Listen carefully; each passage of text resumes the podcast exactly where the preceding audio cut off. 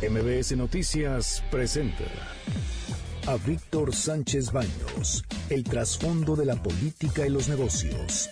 Comenzamos.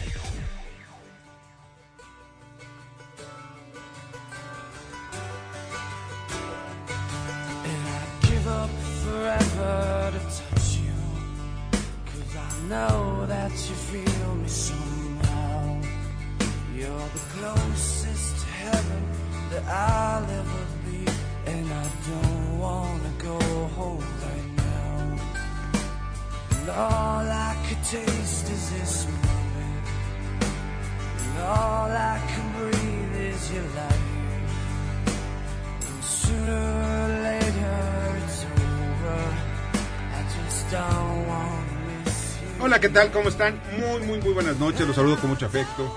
Soy Víctor Sánchez Baños en MBS Radio a través de la frecuencia 102.5 de FM de la Ciudad de México. Acompáñanos durante una hora para que juntos analicemos y discutamos la información de los asuntos de poder y dinero que leerás y escucharás mañana. Está conmigo Anabela Pesat, ¿cómo estás? ¿Cómo estás, Víctor? Y Carmen Delgadillo. Buenas noches a todos. Y estas, estas precisamente la información y las expresiones pues, que escuchamos el día de hoy.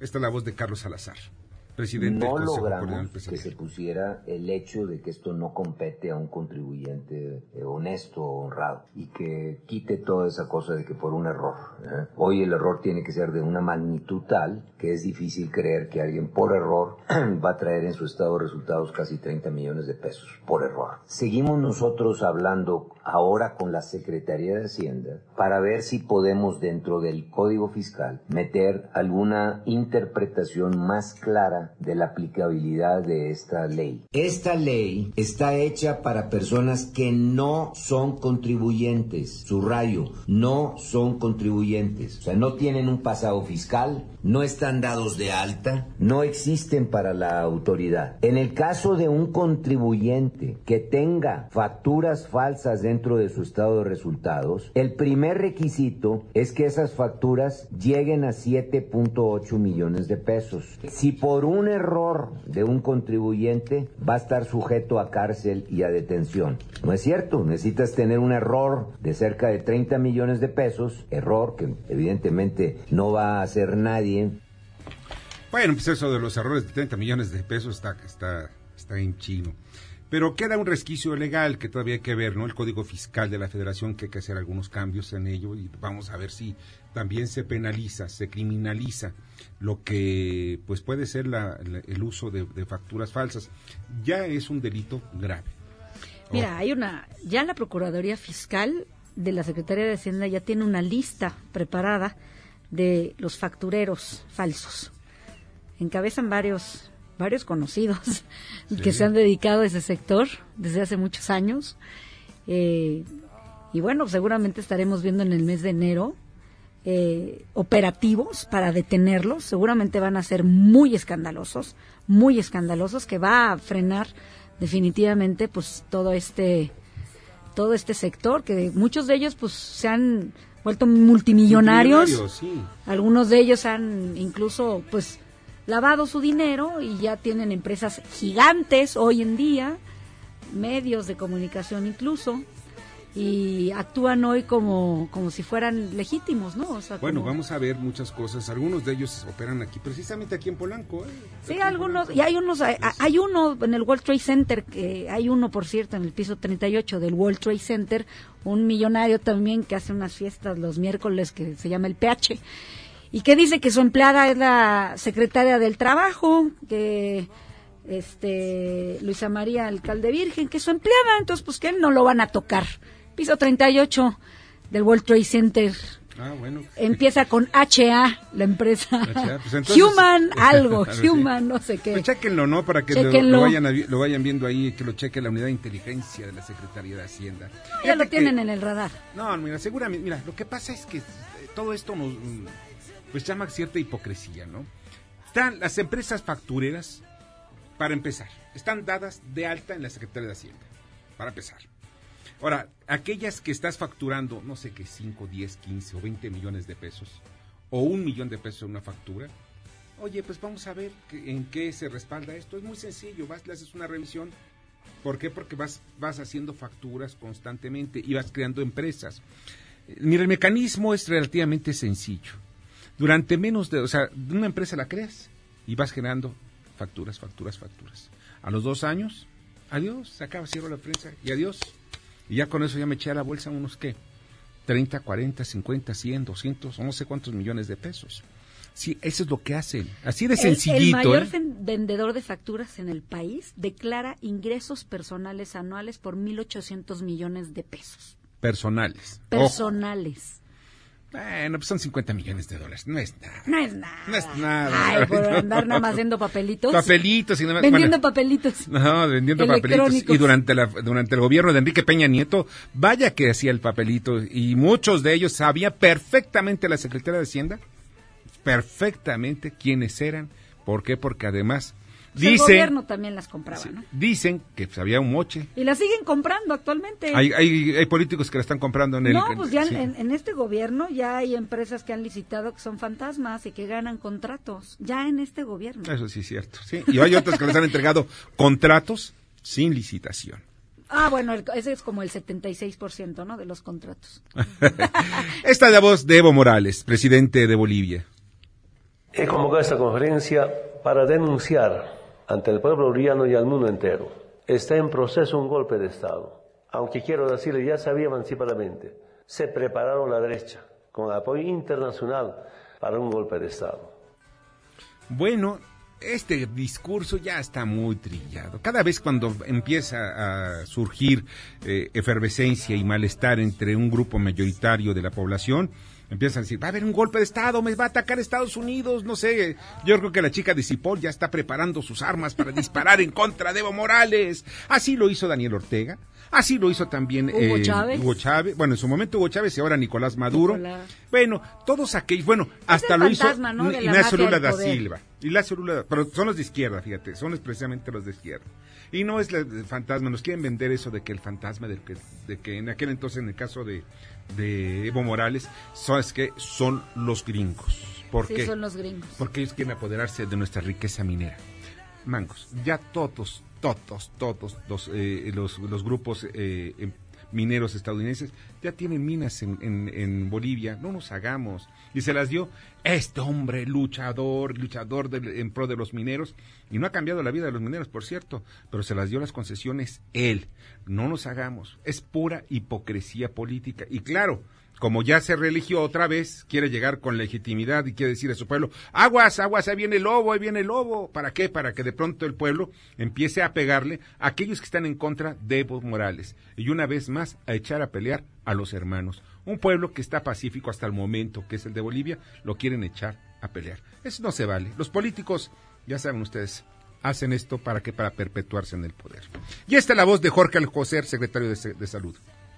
Debemos reconocer nuestra realidad. El sistema de salud de nuestro país está segmentado, es inequitativo y no garantiza el pleno derecho a la salud. El espíritu comercial del neoliberalismo incluyó el desprecio a la educación médica, el abandono del humanismo y del compromiso social de la profesión. Hoy tenemos un déficit de 200 mil médicos y 250 mil enfermeras.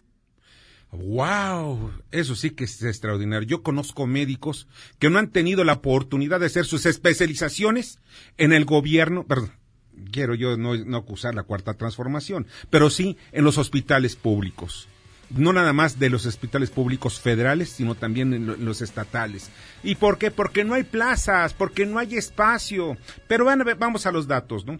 Los datos, y estos son otros datos, no son los datos del señor secretario, son los otros datos que sí tenemos y que están basados en otro tipo de, de bases.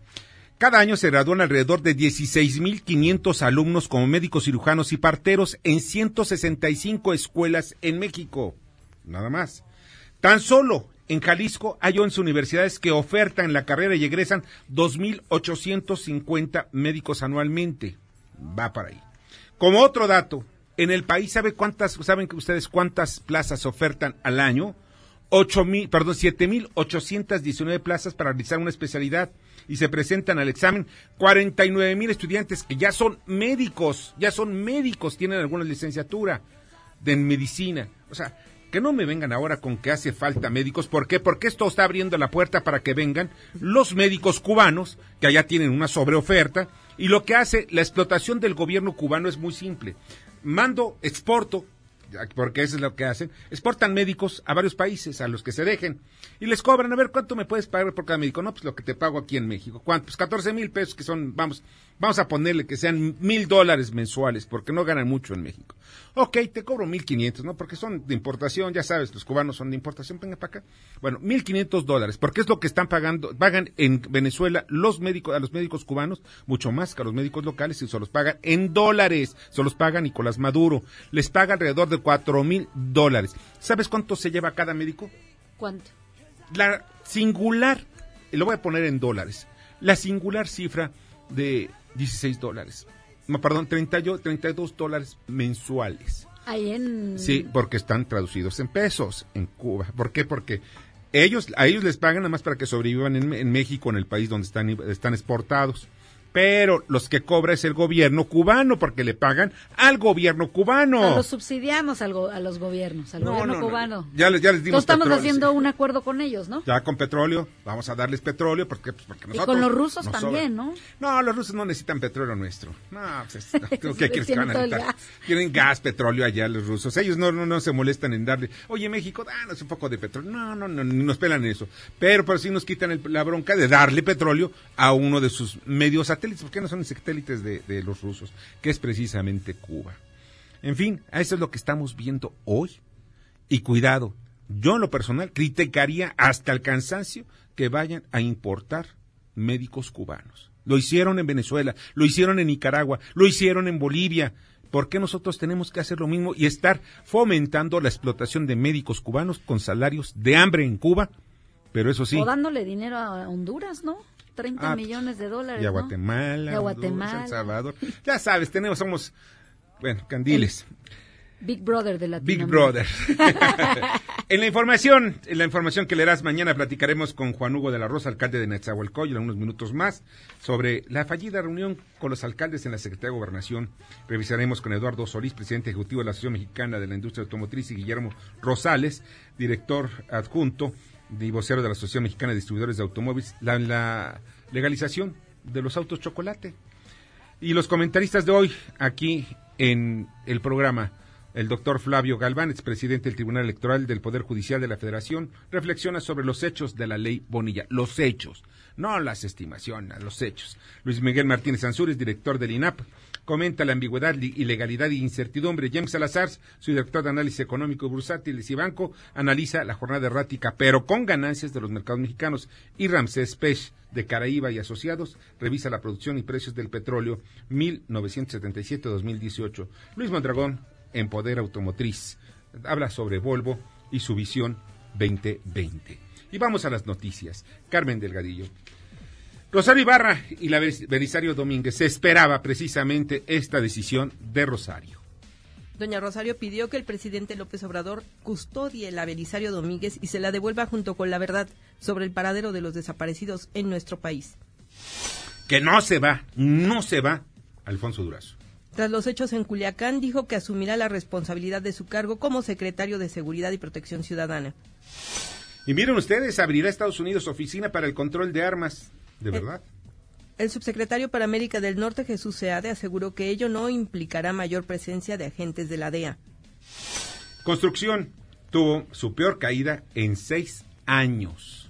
Se contrajo 10.2% en relación con el mismo mes del año previo. De igual manera, bajó 4% el personal ocupado en el sector. El valor de las obras privadas y públicas en el país liga 13 caídas al hilo. En diciembre, la primera etapa de Dos Bocas. La secretaria de Energía, Rocío Nale, aseguró que el proyecto va de acuerdo a los tiempos establecidos. La segunda etapa de pilotaje iniciará en diciembre. Y la lotería va por ajustes. El director Ernesto Prieto señaló que una vez que se fusione con pronósticos deportivos habrá ajuste de personal y a partir del 3 de noviembre sube el precio del cachito. bueno, pues no nos dijeron si va a subir el, precio del, no del cachito, sino de los premios, pues eso es lo que vale, pues el cachito. Bueno. Vamos al comentario de Flavio Galván y después del, del, comentario de Flavio Galván, es presidente del Tribunal Electoral del Poder Judicial de la Federación, pues platicaremos con el alcalde de Ciudad Nezahualcóyotl, del municipio de Nezahualcóyotl, Juan Hugo de la Rosa. Víctor, buenas noches. Una vez más, Baja California. En el periódico oficial del Estado, el jueves 17 de octubre, se publicó la reforma del artículo octavo transitorio del decreto 112 de reformas constitucionales de 2014 para ampliar el periodo del gobernador electo el pasado 2 de junio de dos a cinco años. El nuevo texto establece, para efecto de la concurrencia de la elección federal de 2024, la gubernatura electa en el proceso electoral de 2019 iniciará funciones el primero de noviembre de 2019 y concluirá el 31 de octubre de 2024. La reforma al artículo 44, mediante el cual se adelanta la toma de posesión del gobernador al mes de septiembre posterior a la elección, será aplicable al que sea electo en dicho cargo en el proceso de 2030. Por única ocasión, el gobernador electo en el proceso electoral de 2024 iniciará funciones el primero de noviembre de 2024 y concluirá el 31 de agosto del 2030. Muchos temas surgen de ese decreto 351. He aquí algunos. Uno, es de fecha 23 de julio de 2019. Dos, aparentemente lo emite la vigésima segunda legislatura cuyo periodo concluyó el 31 de julio pasado. Tres, se publica el 17 de octubre de 2019, cuando está en funciones la vigésima tercera legislatura que inició el primero de agosto de este año. Cuatro, su contenido es ampliar el plazo de permanencia del gobernador electo el 2 de junio de 2019. Cinco, se reforma una disposición transitoria expedida en septiembre de 2014 que dejó de tener existencia jurídica el citado 2 de junio, porque cumplió su finalidad consistente en regular esa elección. 6. La consulta popular del domingo 13 de octubre en curso, que organizó la vigésima tercera legislatura, era para determinar si continuaba el procedimiento de reforma que inició la vigésima segunda legislatura y dejó inconclusa, o si se quedaba así para la historia, sin concluir. 7. El artículo 105, fracción segunda de la Constitución Federal, establece que las leyes electorales se deben expedir cuando menos 90 días antes de que inicie el procedimiento electoral en el cual se han de aplicar.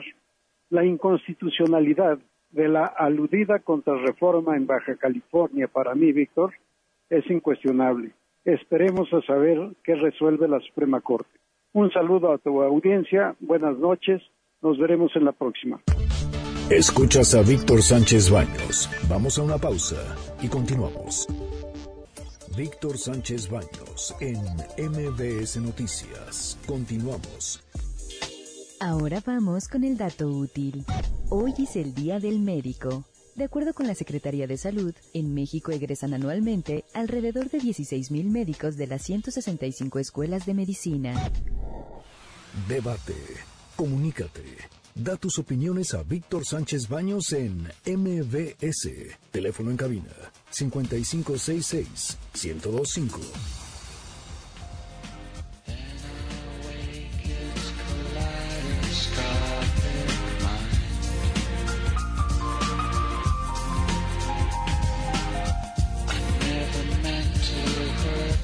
Muchas gracias, de verdad les agradezco muchísimo que estén con nosotros esta noche. Ya estamos cortando semana, ya estamos a la mitad de la semana y espero que estén disfrutando también sus días, sus noches y tengan mucha prudencia porque en algunos lugares pues todavía siguen habiendo mucho encharcamiento y hay muchos baches, así que tengan cuidado. Ya está en la línea telefónica, le agradezco muchísimo Juan Hugo de la Rosa, alcalde de Nazahualcóyotl. ¿Cómo estás? Muy bien, Víctor. Aquí saludándote también con gusto. Muchas gracias. Eh, Juan, hay algo que a mí me, llamó la atención. Bueno, al final de cuentas de la reunión, de la gaseada que les dieron ayer y de que pues los, eh, los tratan peor que, que delincuentes, porque a un delincuente lo tratan muy bien, le dan este pues bueno, le han de verdad hasta, hasta cafecito, le ponen chaleco contra balas, en fin. O te vuelven funcionario o te venden o te convierten en funcionarios, sí es cierto. hay otros que son hasta funcionarios. Pero al final de cuentas, eh, el día de hoy se reunieron ya con el subsecretario Ricardo, Ricardo Peralta, el subsecretario de Gobernación, y, pero aparentemente no llegaron a ningún acuerdo, acaban de terminar la reunión. Sí, así es.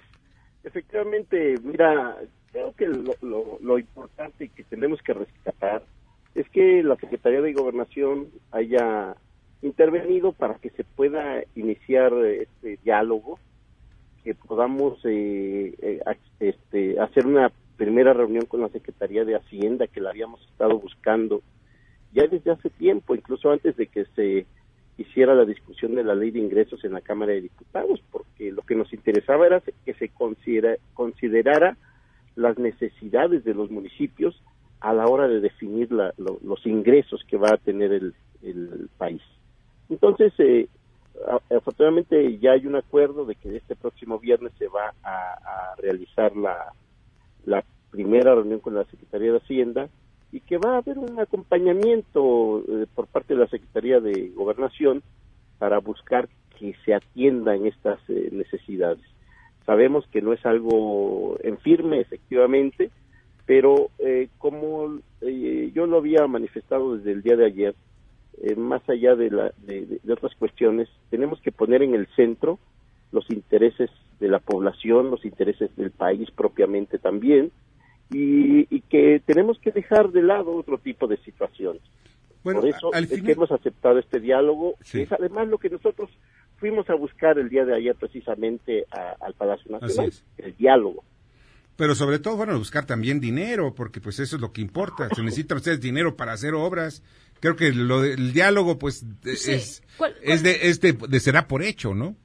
Claro, sí, pero pero ni siquiera eso habíamos tenido, es decir, que se escucharan las necesidades. El día de ayer ya tuvimos oportunidad eh, con la reunión que tuvimos con la Junta de Coordinación Política y la mesa directiva de la Cámara de Diputados de exponer toda esta serie de eh, problemática que estamos viviendo en los municipios, las necesidades que vemos y que por lo tanto el que se deba de considerar a la hora de discutir eh, ahora en el, en el Senado, porque está en la cancha del Senado la ley de ingresos, y también a la hora de, que la Cámara de Diputados discuta el presupuesto de egresos, se deben de considerar todas estas necesidades que los municipios eh, tenemos. ¿Cuáles son las principales peticiones, alcalde? Que, bueno, todos vimos la nota que les tiraron gas lacrimógeno, pero para la, los radioescuchas, ¿cuáles son las peticiones del sector? Bueno, en primer lugar, que se eh, destinen recursos para poder hacer obra de infraestructura municipal en, el país. Es decir, que en todos los municipios exista la posibilidad de que se hagan obras de, infraestructura hidráulica, agua, drenaje, pavimentos, este, alumbrado público. ¿Se los quitaron? Eh, efectivamente, desde para para este año no hay recursos para hacer obra de infraestructura municipal. Eh, y esto, pues desde luego que este, a, mediano y a largo plazo va a generar todavía un rezago mayor eh, de lo que de, por sí ya tienen los, los municipios y con esto provocar una caída grave en la calidad de vida de, todos los mexicanos, porque al final se convierte, todos vivimos en un municipio. Sí, también, eh, eh, Juan Hugo, también esto se convierte en un polvorín para los presidentes municipales, porque pues la gente dice, no culpa al gobierno federal de que no haya obras. El bache es culpable quién es, es la alcaldía o el, municipio. Oye, la falta de alumbrado público porque les corta la luz la CFE, pues es culpa del alcalde. Oye, que en fin, todo es lo que son los servicios municipales. ¿Cómo eh, llegar a un acuerdo con un gobierno que quiere disminuir la entrega de recursos e incluso de los que ya tienen ustedes asignados? Sí, desgraciadamente eso es lo que hemos vislumbrado y esa es nuestra preocupación que hemos ido a externar, eh, sobre todo en materia de seguridad. Hay una reducción importante de casi del 37% en recursos para la seguridad y sobre todo en tareas tan relevantes como la que tienen que desarrollar eh, los, los gobiernos locales, los gobiernos municipales, como es la prevención. Mira, eh, el uso de la fuerza ya ha dado muestras de que no es la salida para resolver la grave crisis que vive el país en materia de, inseguridad.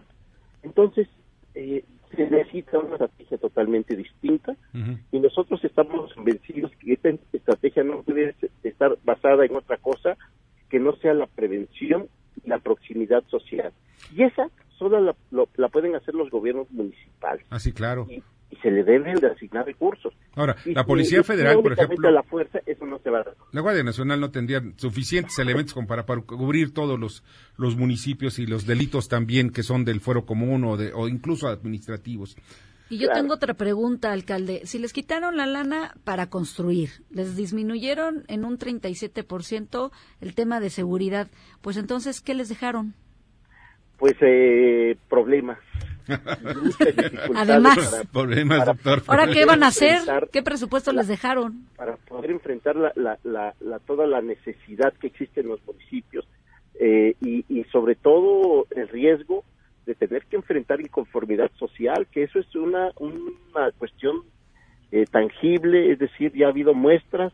En Chiapas, ustedes eh, han de haber eh, sabido con toda certeza de que hubo agresiones ya, Varias, por lo menos dos presidentes municipales que es de lo más conocido, una presidenta municipal en el norte del país que al ir a presentar su informe lo que hizo fue pues eh, soltarse en llanto al, por la impotencia de no poder informar a la población que ha hecho, porque no, no ha tenido recursos para poder realizar eh, las obras que la gente está esperando para poder satisfacer sus necesidades. Claro, Juan Hugo, ya este, finalmente, ¿para cuándo los volvieron a citar para tener, para llegar a acuerdos o por lo menos para que vayan a hacer terapia con el subsecretario? Sí, este, pues por lo pronto está ya agendada una reunión con la Secretaría de Hacienda para este próximo viernes. La intención es, eh, si no se nos adelantan, porque también se corre ese, ese riesgo, poder platicar con la Comisión de Hacienda de la Cámara de Senadores para, eh, para hacerles ver las necesidades que tenemos. Por supuesto, nosotros no podemos intervenir de manera directa en cómo se eh, o, cómo determinen la captación de los recursos, pero sí tienen que estar conscientes de las necesidades que existen y después buscar que desde, desde la Secretaría, perdón, desde la Cámara de Diputados, a la hora de aprobar el, eh, el, el, presupuesto de egresos, sean consideradas todas estas cuestiones. Mira, lo que estamos buscando es que se genere un fondo de, para infraestructura municipal. ¿Cómo lo quieran manejar? Eso es una cuestión que ellos pueden determinar. Es decir, no necesariamente que, que, que, que, eh, porque así lo han expresado los presidentes, que los entreguen el recurso. Pero lo que no puede permitir es de que se deje de atender estas necesidades tan importantes, vitales, diría yo, para la población, como es el agua potable, el drenaje, eh, el pavimento, la recolección de basura, etcétera, etcétera. Entonces, eh, lo que buscamos es precisamente que que se visibilice este problema.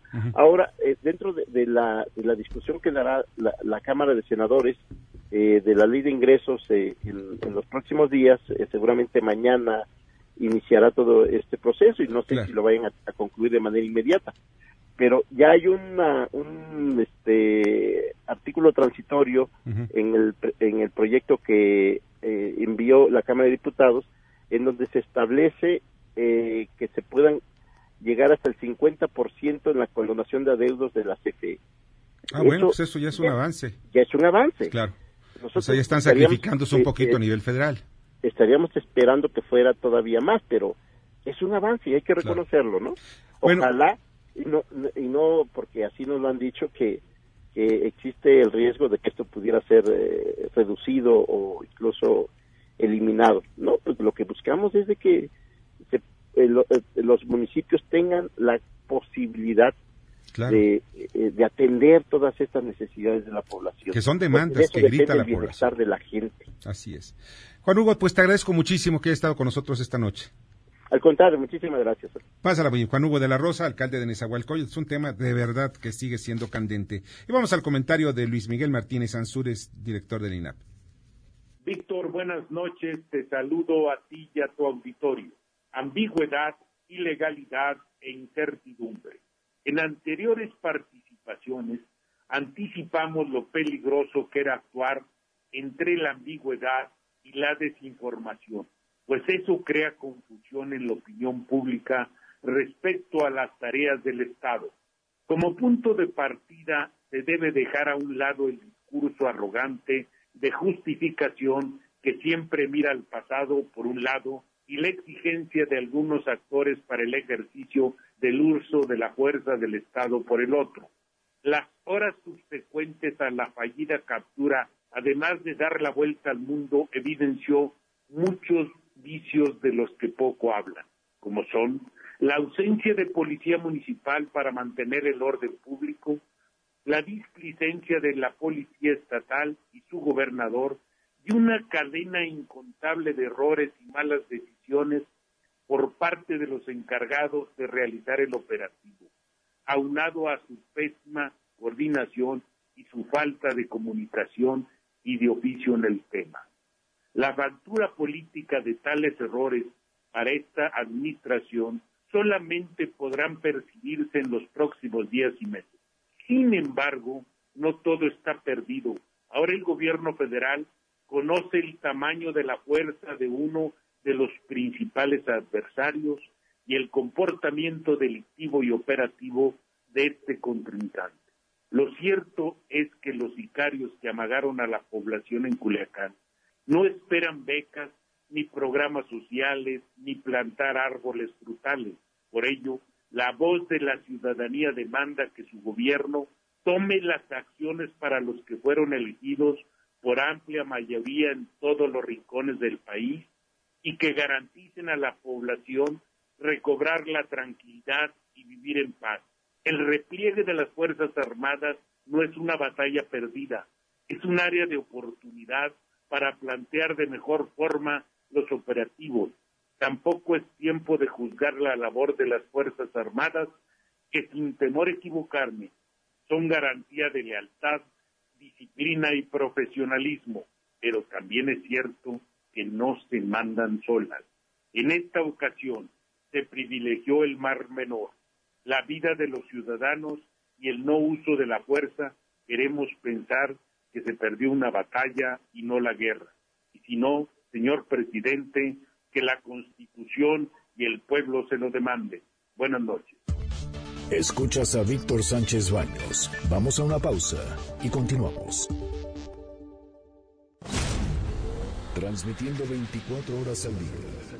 Desde Mariano Escobedo, 532, Ciudad de México, 180.000 watts de potencia.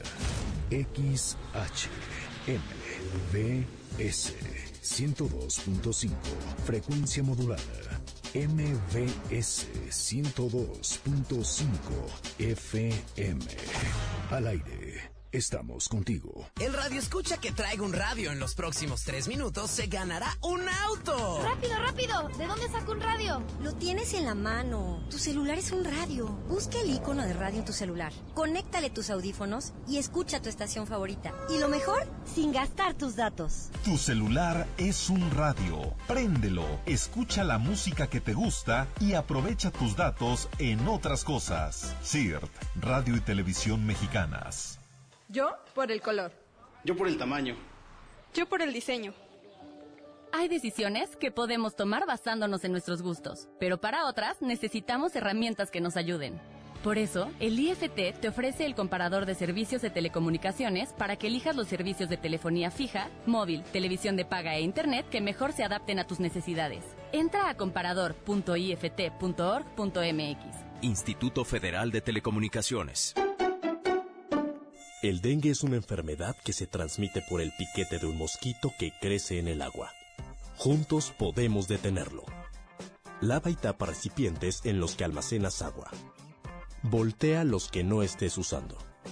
Tira todo lo que no sirve y pueda acumular agua. Recuerda, lava, tapa, voltea y tira. Sin criaderos no hay mosquitos. Y sin mosquitos no hay dengue. Gobierno de México. Víctor Sánchez Baños en MBS Noticias. Continuamos. Ya regresamos con el dato inútil.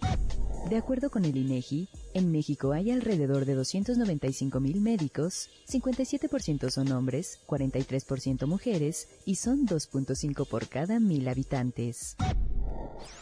Debate. Comunícate. Comenta Víctor Sánchez Baños en MBS, Twitter, arroba B. Sánchez Baños y arroba MBS Noticias. Today is gonna be the day that they're gonna throw it back to you. By now, you should have somehow realized what you gotta do. Y vamos a la responsabilidad social corporativa con Kimberly Zafra. Adelante, Kimberly. Gracias, Víctor. Muy buena noche. Te comparto que Autotanques Nieto, que dirige Eduardo Valderas, busca fortalecer la seguridad vial mediante la adopción de equipamiento que cuente con rastreo satelital, con lo que se limita la velocidad de las unidades. Asimismo, equipó a todos los tractocamiones que se suman a la flota un freno electromagnético fabricado por Cofremex que mantiene los frenos de servicio libres que duran más de 5 años de servicio o 500.000 kilómetros recorridos. Hasta aquí la responsabilidad social corporativa, Víctor. Gracias y nos escuchamos mañana. Nos escuchamos mañana, Kimberly. Muchas gracias. Y vamos al punto empresarial con Alex de la Rosa. Adelante, Alex. Muy buenas noches, Víctor. Estimado auditorio, este es el Pulso Empresarial.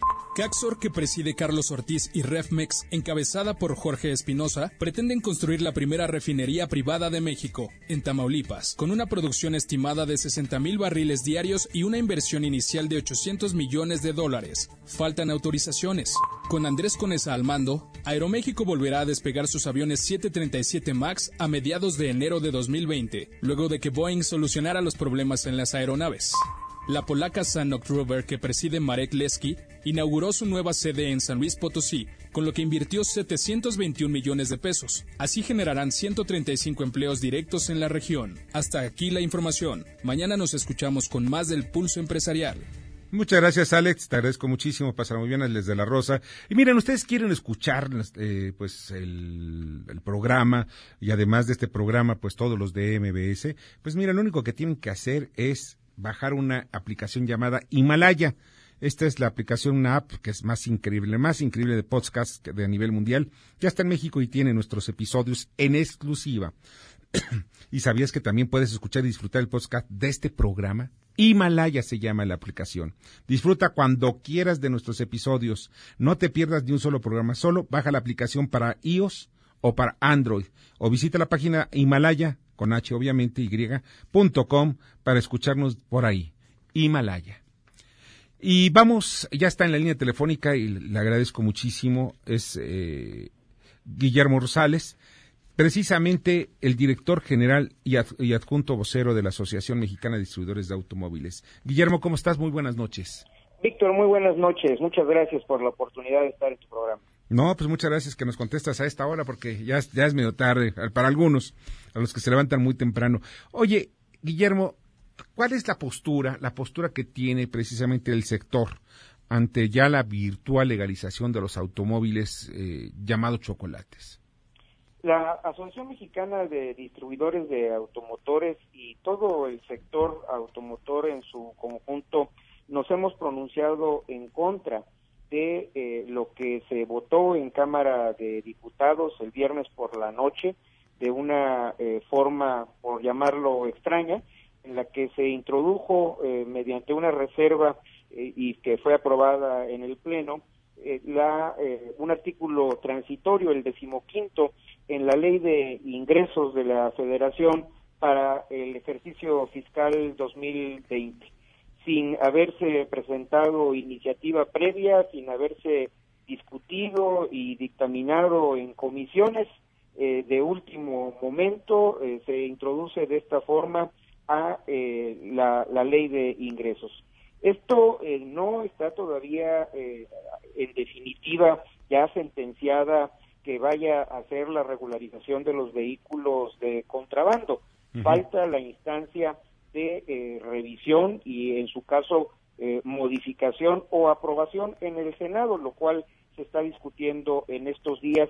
Y por eso nuestro llamado al Senado de la República para que se ponderen los efectos negativos que en el orden económico, en el orden ambiental, eh, de la seguridad, de la demanda de mayores recursos en infraestructura vial y, eh, por supuesto, en lo que es eh, también un atentado al- a la legalidad, eh, regularizar, legalizar el contrabando, máxime cuando se ha iniciado una cruzada en contra de la corrupción y eh, que, eh, por ejemplo, se está haciendo más restrictiva la operación de los negocios formales Claro. con el endurecimiento de las reglas eh, fiscales, pues premiar la ilegalidad eh, del contrabando no nos no nos parece que sea una eh, situación eh, justa ni correcta. Oye, Guillermo. Hemos- Sí, mira, dime, eh, estoy viendo yo las cifras, que eso es lo que hay que ver, vamos, eh, eh, una cues- las cuestiones casi políticas que está manejando, por ejemplo, el Poder Legislativo,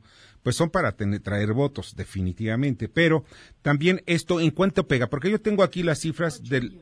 En, sí, ¿cuánto es lo que les pega a ustedes en el número de, de, de vehículos nuevos y sobre todo los usados? Porque donde va a pegar va a ser en los usados, no en los nuevos.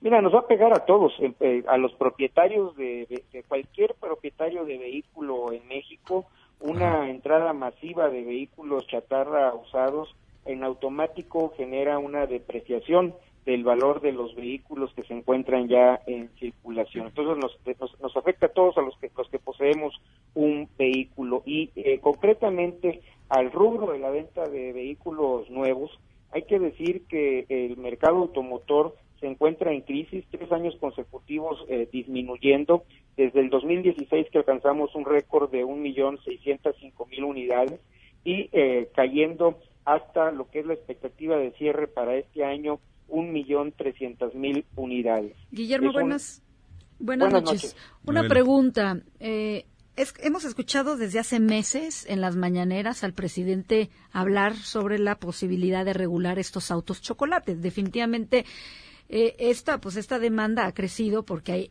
o sea, hay una demanda, ¿no? Sobre todo en, lo- en los, en los estados norte del país, en donde la gente cruza una frontera y tiene acceso a coches de mil dólares, dos mil dólares, que luego estos se venden en lotes, se traen acá, que este, se hacían a través de, de- de amparos anteriormente, que, bueno, pues a final de cuentas un amparo es un tema legal, ¿no? O sea, está en la Constitución.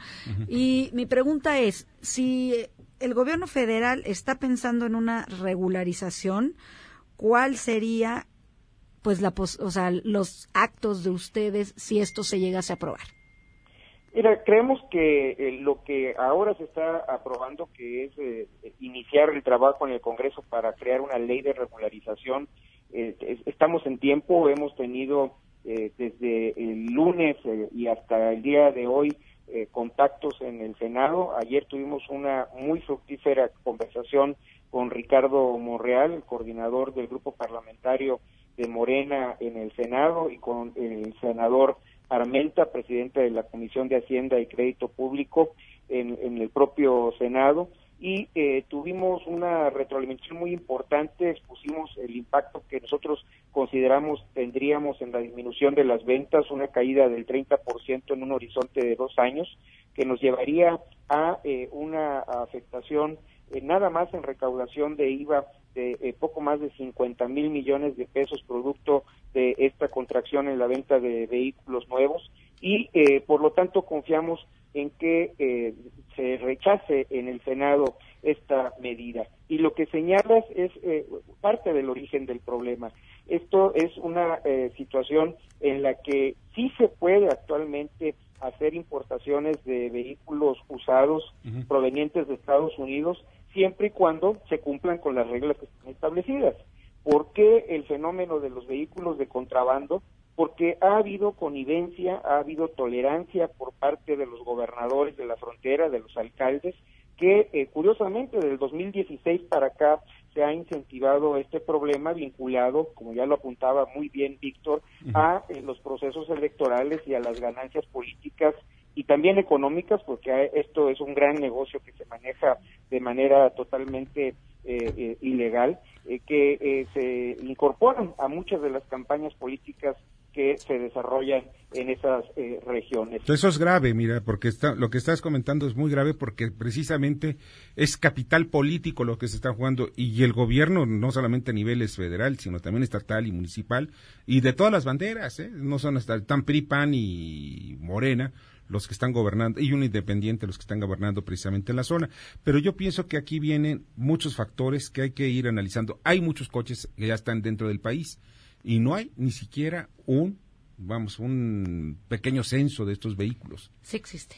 No, no te voy a platicar que no, porque hay tantos vehículos que dicen que traen una etiqueta de, de, de la Asociación de, de, de Políticos este, X, y ahí está puesta. Pero la, la verdad no lo, no lo tienen, no lo tienen. Tienen una aproximación, eso sí te lo puedo asegurar. Sí, tienen, pero, pero sí, sí. un número exacto de cuántos son y quiénes los tienen, mucho menos. Oye, Juan, eh, pero te agradezco muchísimo que hayas estado el día de hoy con nosotros, de verdad, y pues espero que esté pronto platicando contigo, Guillermo, sobre lo que viene ocurriendo con este asunto. Con muchísimo gusto les mando un saludo y sería eh, todo acompañarlos una de estas noches en vivo para poder ampliar la conversación. Excelente, me gusta Gracias. la idea. Muchas gracias. Pasa buena noche. Igualmente. Guillermo Rosales Zárate, director general de adjunto de la Asociación Mexicana de Distribuidores de Automotores. Y pues vamos con James Salazar, el subdirector de análisis económico y bursátil de Cibanco sobre lo que pasó en esta errática jornada, pero que hubo ganancias, ¿eh? Hola Víctor, buenas noches. Bueno, tuvimos una jornada hoy errática en los mercados financieros en México, pero al final de cuentas, eh, tanto la bolsa como la moneda mexicana finalizaron con ganancias. Esto a pesar de que había un ambiente de incertidumbre sobre el tema del Brexit, tuvimos reportes corporativos trimestrales mixtos. Lo, aquí lo, lo que terminó favoreciendo quizá fue más que todo un rebote en el precio internacional del petróleo y noticias desde China que podían tener impacto positivo en las negociaciones comerciales con Estados Unidos. Sobre este tema, en caso particular de, China, aquí fue importante porque el Consejo de- del Estado, que es un órgano ahí autónomo, aprobó una batería de, de reformas dirigidas a optimizar el entorno empresarial, acelerar la creación de un sistema económico moderno y proteger la competencia y el acceso al mercado. Esto en específico sobre temas importantes como lo de propiedad intelectual, uno de los principales asuntos de fricción entre Estados Unidos y China. Lo que decidió hoy el Consejo puede ser muy útil en la búsqueda de encontrar una solución final al conflicto comercial. Respecto al Brexit, aquí seguimos en espera de lo que diga la Unión Europea sobre la prórroga que solicitó Reino Unido. Eh, lo que lo, último que sabemos es que muy probablemente le acepten prolongar la salida eh, hacia enero del 2020. Si esto sucede, es muy probable que Reino Unido, en el caso específico del, del primer ministro Boris Johnson, termine convocando a unas nuevas elecciones. Y esto, pues, lo único que se traducirá, pues, es en mayor incertidumbre para los mercados financieros. Aquí otro tema importante que tuvo incidencia en los mercados y que lo preguntábamos al inicio es precio internacional del petróleo, el cual subió casi dos dólares en su referencia internacional y básicamente explicado por una caída en los inventarios, una caída sorpresiva en los inventarios de crudo en Estados Unidos. Y en otro asunto geopolítico importante, el presidente Trump anunció que acordó con Turquía un cese al fuego permanente, en principio, con, con este problema que tiene Turquía con Siria, y como consecuencia de, de este cese al fuego, pues ellos levantarían las sanciones que, que terminaron implementando la semana pasada, sobre todo a, a funcionarios del, del actual presidente turco Erdogan. Hasta aquí el reporte de los mercados del día de hoy. Buenas noches, Víctor. Escuchas a Víctor Sánchez Baños. Vamos a una pausa y continuamos. Víctor Sánchez Baños en MBS Noticias. Continuamos. Continuamos con el dato feo. Más de 51 millones de mexicanos, el 45% de los habitantes no tienen acceso a la seguridad social, según datos oficiales. Facebook, Instagram y LinkedIn. Víctor Sánchez Baños. Tu voz se escucha en la radio. Muchas gracias, de verdad, muchas gracias que continúan con nosotros y vamos a las columnas político-financieras que leerán ustedes el día de mañana en los periódicos diarios de la Ciudad de México. Rogelio Varela, adelante. Muchas gracias, Víctor. Buenas noches a todos. El mercado inmobiliario presenta un retroceso importante en lo que va del año a partir del deterioro de las variables económicas. Mañana, en el Heraldo de México Corporativo. Muchas gracias, Rogelio, que la pases muy bien, Adrián Trejo.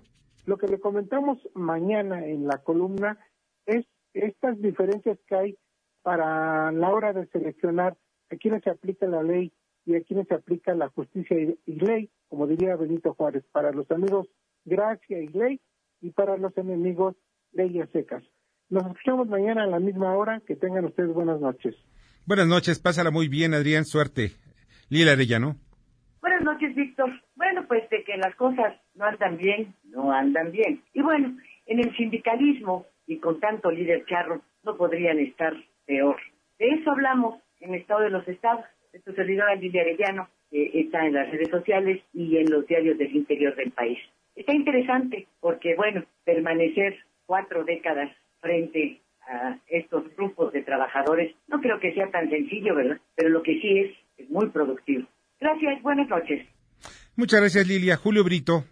Víctor, muy buenas noches a ti y a tu auditorio. Fíjate que el desabasto de medicamentos continúa siendo una constante en el país y los tiempos anunciados a principios de esta semana por el secretario de Salud, Jorge Alcocer, para el fallo de compra consolidada 2020 no resultan muy alentadores, especialmente después del fallido ejercicio para surtir la segunda mitad de este año, en donde más del 40% de las claves se declararon desiertas. Esto y más en mi columna Riesgos y Rendimientos que se publica en el periódico La Crónica de hoy. Te mando un afectuoso saludo. Igualmente, Julio, pásala bien. Paco Rodríguez. Víctor, muy buenas noches. Te saluda Francisco Rodríguez desde el Índice Político. Y bueno, con todo esto de Culiacán y lo que se ha venido comentando ya durante toda una semana, el saldo que nos queda son mentiras, medias verdades y muchas, pero muchas sospechas sobre todo luego de que nos enteramos apenas de que el presidente desconocía del operativo llevado a cabo de manera fallida en la capital sinaloense. Eso y más te platico mañana en el www.indicepolitico.com. Te deseo como siempre buenas gracias y muchas, muchas noches. Muchas noches tú también, Paco. Darío Celis. Buenas noches, Víctor. Mañana en la columna La Cuarta Transformación del periódico El Financiero Vamos a platicar de una norma oficial mexicana que se acaba de publicar y que pues prohíbe prácticamente a los niños fijarse en envolturas, en envases, en presentaciones llamativas, no van a poder utilizar o hacer caso de este tipo de mensajes porque las envolturas y las etiquetas ya lo van a prohibir. Según esto, porque pueden inducir al consumo de productos altamente calóricos. De esto vamos a platicar en la columna La Cuarta Transformación del periódico El Financiero Mañana. Muy buenas noches. Muy buenas noches, Darío, pásala muy bien. Arturo Dam. Víctor Radio Escuchas, muy buenas noches, ¿cómo están ustedes? El día de mañana en mi columna Pesos y Contrapesos en el diario La Razón, continúo mi análisis en torno al narcotráfico, haciendo la distinción entre los narcotraficantes por un lado y los tabacotraficantes por el otro. Léanme mañana en Pesos y Contrapesos en La Razón.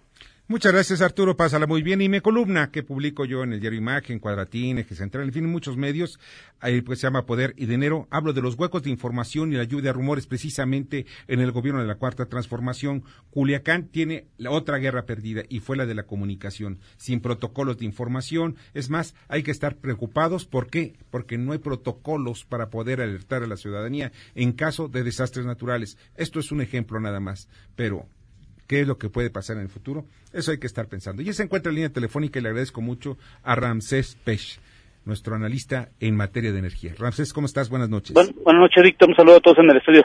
Oye, gracias. ¿Cómo ves ahora la situación, que tú eres el que trae la información sobre lo más fresco en materia energética? Bueno, Víctor, como tú lo acabas de, comentar, ya perdimos una guerra interna y, ahorita ya, ya, estamos perdiendo otra guerra a nivel internacional. ¿Por qué te lo comento esto? Estados Unidos ya más o menos en el año 2040 va a ser quien va a dominar lo que es cuestiones de energía en el mercado. ¿Por qué? Porque Estados Unidos ya va a tener el control del crudo, del gas, del carbón y hay un nuevo commodity que se llama etanol. El etanol no solo se utiliza como un aditivo para combustibles, sino también va a ser parte fundamental para la industria química que va a ayudar a, hacer, a poder desdoblar ciertos productos y el etanol hoy en día en Estados Unidos está produciendo un millón de barriles diarios. ¿Y eso qué, significa? Que países como Estados Unidos y Brasil van a controlar el nuevo commodity en el año 2023. Te platico y te comento. Eh, fuimos la semana pasada estuvimos en Nebraska y más o menos tienen sembradas más de 200 mil acres y en esto te quiero indicar que son uno de los países de los estados de mayor producción de maíz y hay tres tipos de maíz el maíz popcorn el maíz el maíz que se utiliza para la alimentación de la parte del ser humano y el que se llama transgénico, que es el que utiliza para producir etanol. Es decir, ellos cosechan tres tipos de maíz para poder tener el etanol. Pues precisamente la guerra con el etanol es importante también, no podemos perderla. Y en fin. Sí, sí dime. Y es, Y es importante, por ejemplo, Estados Unidos empezó, eso es una, un dato muy importante, desde 1971 la estructura del etanol y en Brasil desde el año de 1920. Ok. Oye, pues Rancés, te agradezco muchísimo que hayas estado con nosotros esta noche y pues ya sabes, estamos en contacto. Cuídate, que tenga una buena noche. Muy buena noche. Rancés Pech, el especialista en materia de energía, que es el, pues, su socio de Caraíba. Y pues México cayó seis lugares en el ranking Doing Business del Banco Mundial y pierde el primer lugar de América Latina. O sea, no estamos en posiciones pues que teníamos cierta ventaja cuando menos hace unos cuantos meses. Lástima. Después platicaremos de esto. Y ya nos vamos, ya nos vamos. Les agradezco muchísimo que hayan estado conmigo, Anabela. Anabela Gracias, muchísimas Muchísimas gracias y buenas noches. Buenas noches, pásala muy bien. También les agradezco mucho a todo el equipo, a Bernardo Sebastián. En la producción se encuentra eh, Jorge Romero, en la jefatura de información Carmen Delgadillo, en la asistencia de redacción Fernando Moxuma, en los controles Michael Amador, el americanista. Y soy Víctor Sánchez Baños. Deseo que pasen una noche extraordinaria. Las opiniones vertidas en este programa son única y exclusivamente de estricta responsabilidad de quien las expresa. MBS Noticias presentó a Víctor Sánchez Baños, el trasfondo de la política y los negocios.